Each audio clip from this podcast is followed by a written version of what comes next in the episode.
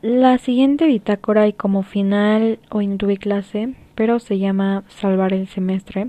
Pues como ya lo había dicho, me siento ya un poquito más presionada porque ya empieza como ese rollo de que los semestres quieren trabajos, quieren esto, quieren el otro y me estresa realmente porque pues yo sé que nadie tuvo la culpa del paro ni nada, pero pues no sé, de repente que todos te saturen de cosas es estresante yo pues de por sí parezco chihuahua, pero, o sea, chihuahua por lo nerviosa, pero pues ahí le hago el intento, entonces creo que esto se define como salvar el semestre. Mi fin de semana se va a enfocar en estar haciendo tareas de materias que tengo que salvar, entregas, sobre todo, eh, no sé, historia, ha dejado tareas que realmente digo,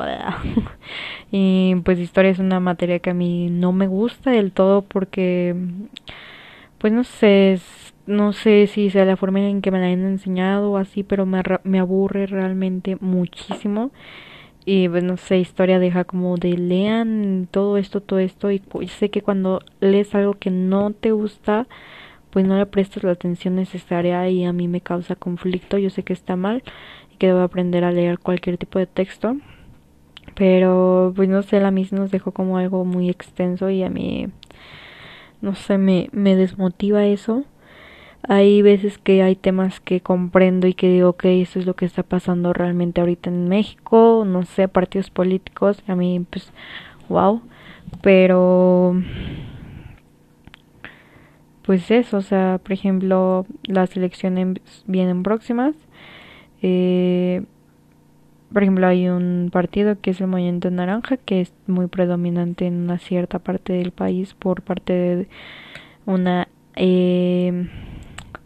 una fosfo, fosfo y bueno, pues no sé, es importante pensar ahorita también en estas cosas, ponerse al tanto de la democracia del país, pues simplemente porque eres parte de él. Pues afortunadamente aún no me toca votar, pero pues me gustaría como en el momento que me toque realmente sí informarme